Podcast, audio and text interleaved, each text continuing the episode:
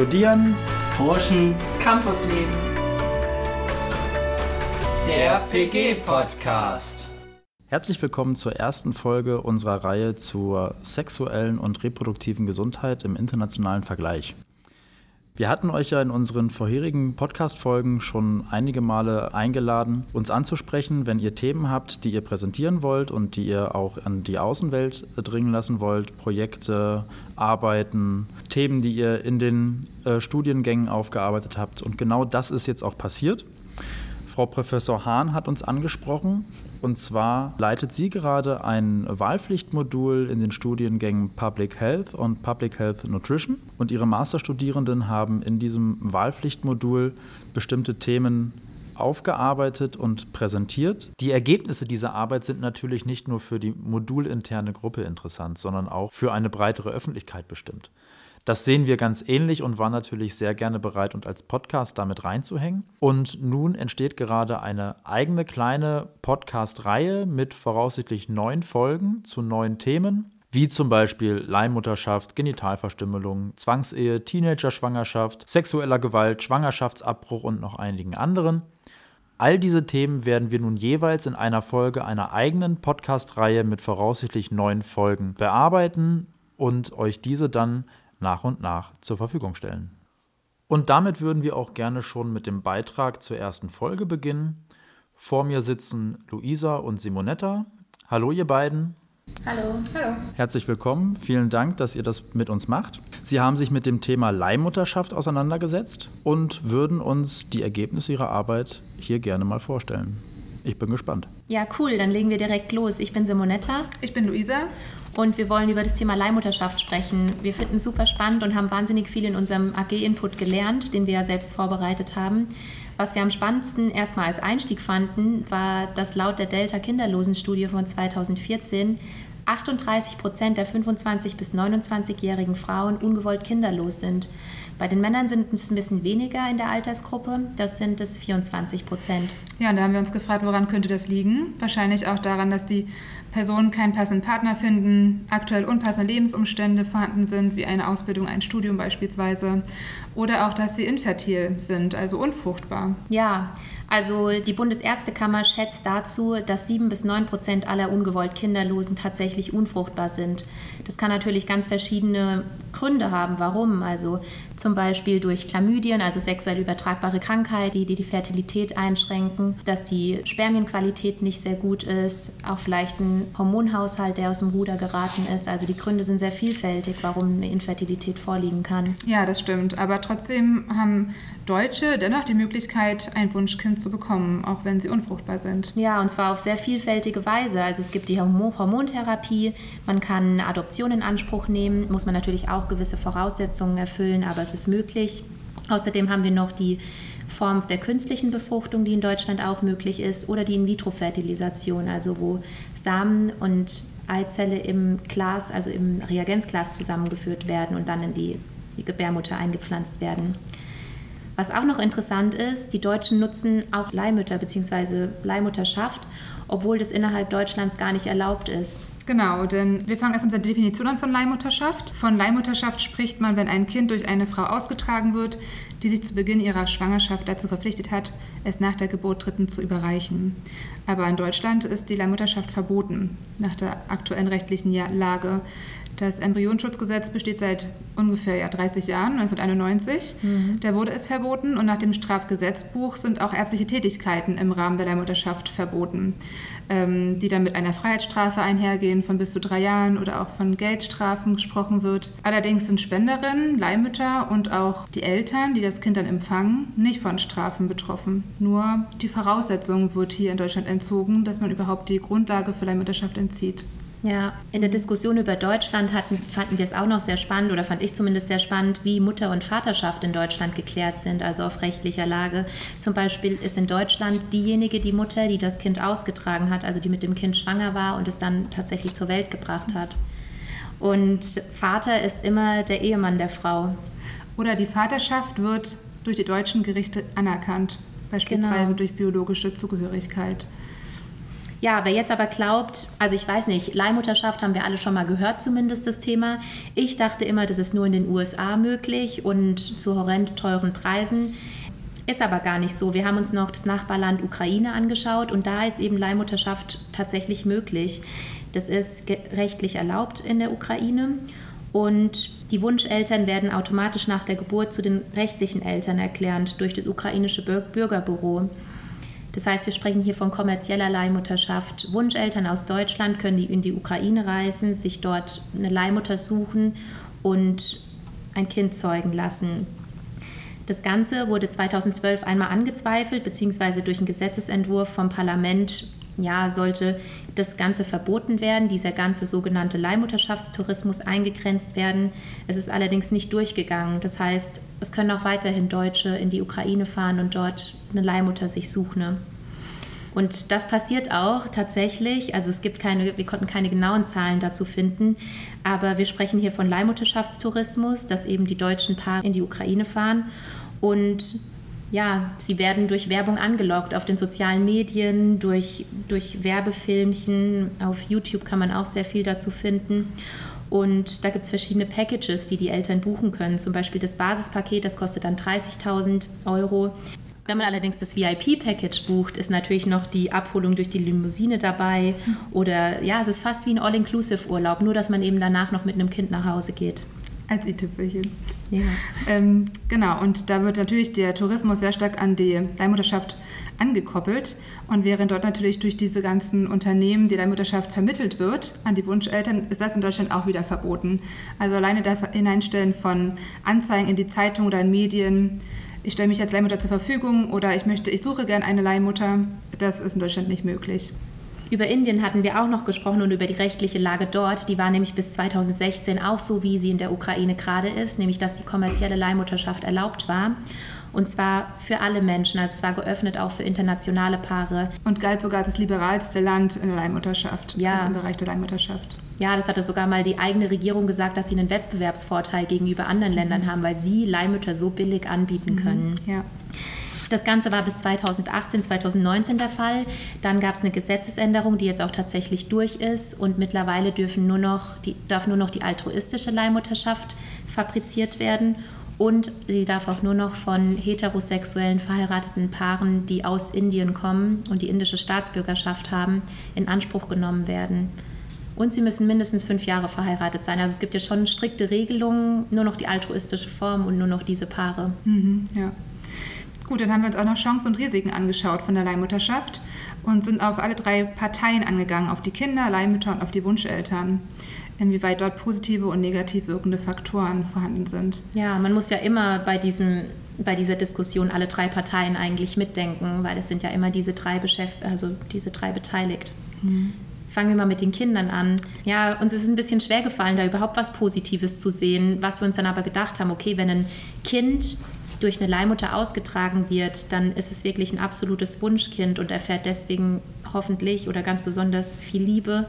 Die Familien sind im besten Fall gut vorbereitet. Sie haben einen weiten Weg auf sich genommen, um dieses Kind zeugen zu lassen und austragen zu lassen. Und das Kind wird unter guten Bedingungen aufwachsen. Ja, und als negativen Aspekt werden hier allerdings auch Menschenrechte verletzt, leider wie zum Beispiel das Recht auf Staatsangehörigkeit im Artikel 15, denn oft werden zum Beispiel die Kinder beispielsweise in der Ukraine den Wunscheltern zugesprochen, beziehungsweise da wird die Elternschaft der Wunscheltern anerkannt.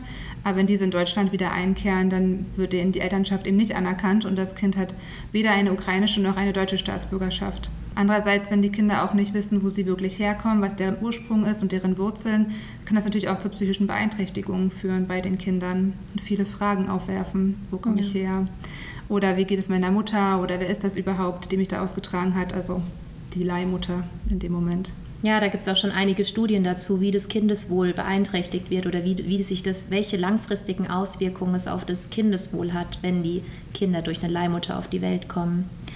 Es ist natürlich auch immer so die Diskussion, das ist auch ein negativer Punkt, wir haben es da eingeordnet, Kinder werden ein bisschen als Ware gesehen. Also Kinder werden gezeugt und dann durch diese Leihmutter in die Welt gesetzt. Die Erwachsenen, also die Wunscheltern, kaufen dieses Kind mehr oder weniger und es ist wie so eine Ware schon fast. Was auch die Gefahr des Menschenhandels mit sich, mit sich ziehen kann. Da hattest du ein interessantes Beispiel mal, also sehr, sehr trauriges Beispiel eigentlich, um ja, ehrlich zu sein. Da hatten wir einen japanischen Millionär, der Leihmütter instrumentalisierte, um Kinder zu zeugen, damit er ein eigenes Imperium von sich aufbauen kann, richtig.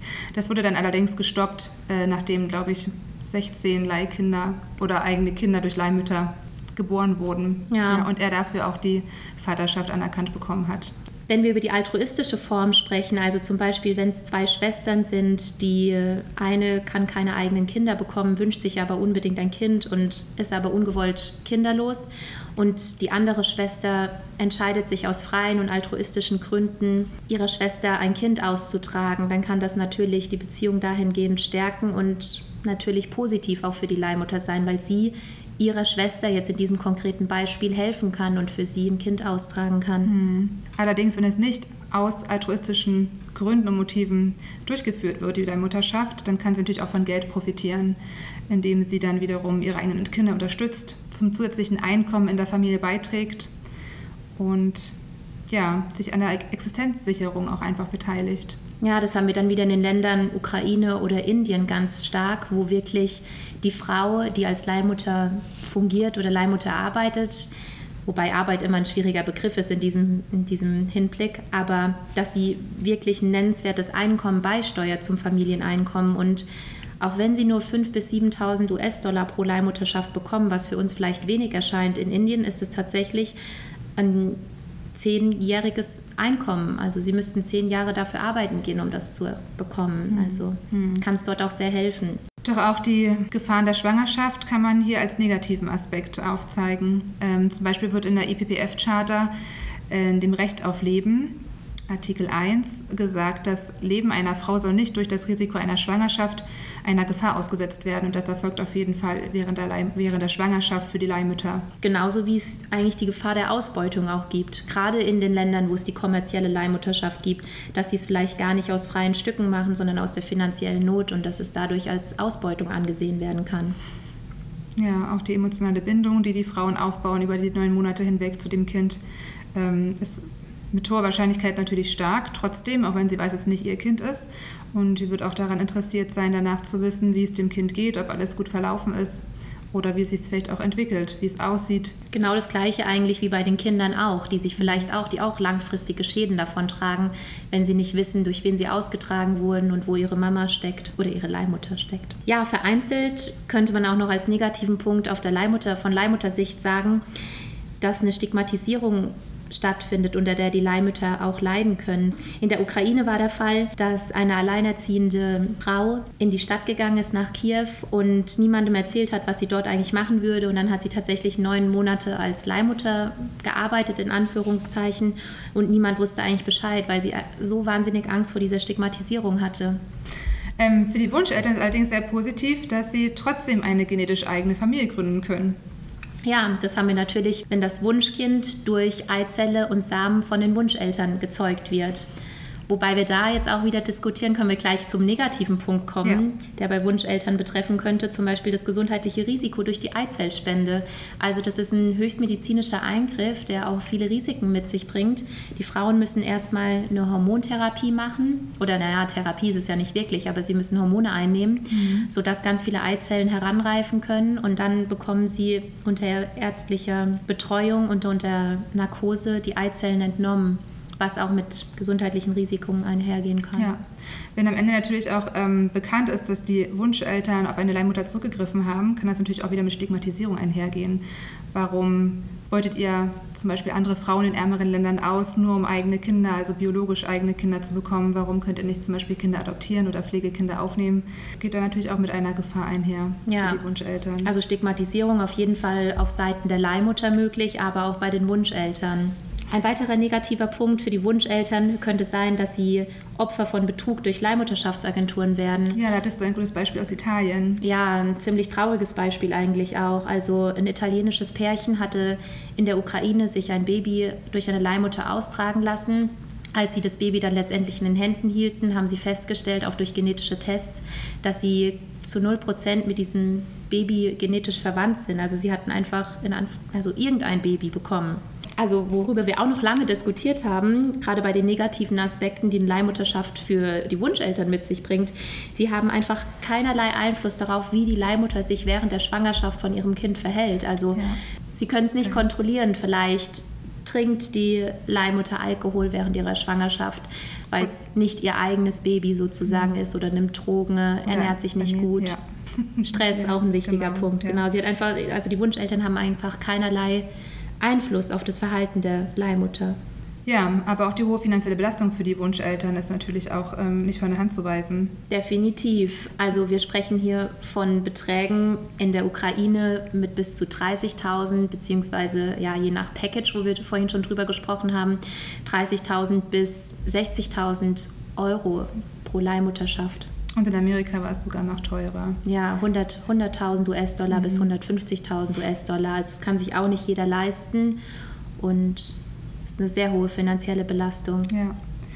Wir hoffen, dass wir zeigen konnten, dass das Thema Leihmutterschaft eine hohe Public Health Relevanz hat, weil man äh, doch sehen konnte, dass eine recht hohe Prävalenz der Unfruchtbarkeit hier in Deutschland auch vorhanden ist, woraufhin sich dann doch recht viele Deutsche dazu entscheiden, Leihmutterschaft in Anspruch zu nehmen, mit bestimmten Gesundheitsgefahren für alle drei Parteien, die Kinder, die Leihmütter oder auch Wunscheltern betreffen und dass man auch sehen konnte, dass bestimmte Menschenrechte jedoch auch tangiert werden. Und diese Menschenrechte dienen als Voraussetzung für unsere Gesundheit, die in dem Moment wahrscheinlich gefährdet oder auch beeinträchtigt werden könnten. Meine Güte, das klingt ja nach einem sehr vielschichtigeren Thema, als ich das bisher betrachtet habe. Also die Leihmutterschaft, die scheint ja echt zahlreiche Chancen und Risiken für alle Beteiligten zu bergen und zu bieten über die man sich im Klaren sein sollte, wenn man damit zu tun hat. Definitiv. Also man kann stundenlang darüber diskutieren und im Fokus sollten eigentlich immer die Menschenrechte unserer Meinung nachstehen. Und man sollte immer auch bedenken, über welches Land man redet, wie da die ökonomischen, gesundheitlichen und sozialen Rahmenbedingungen sind. Ja, also letztendlich ist es stark kontrovers diskutiert und bleibt ein sehr ethisch sensibles Thema. Und wie ihr das auch gesagt habt, es hat anscheinend eine sehr große Public Health Relevanz ist damit wichtig für alle, die hier in dem Bereich studieren. Und ich sage jetzt mal aus meiner persönlichen Sicht auch, gerade für Studierende, die in einem Alter sind oder in nicht allzu ferner Zukunft in ein Alter kommen, wo das für sie selbst auch persönlich relevant wird.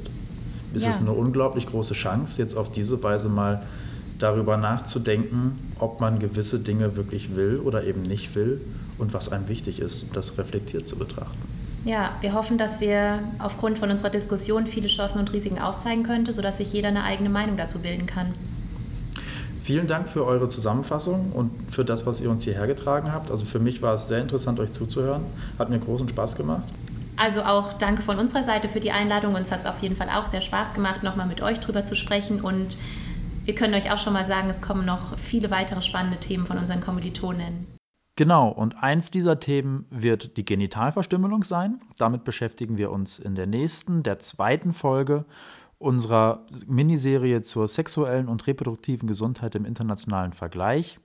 Wenn ihr auch noch Themen habt, Projekte habt, Module habt oder sonst irgendetwas, was ihr uns gerne vorstellen möchtet, was ihr gerne zusammen mit uns aufarbeiten und präsentieren möchtet, dann schreibt uns sehr gerne an unter podcast.de fbpg.gmail.com. Nochmal kurz zum Mitschreiben. podcast.fbpg.gmail.com und wir werden uns dann gerne mit euch in Verbindung setzen und schauen, wie wir das gemeinsam präsentieren können. Dann vielen Dank fürs Zuhören und bis zur nächsten Folge. Studieren, Forschen, Campusleben. Der PG Podcast.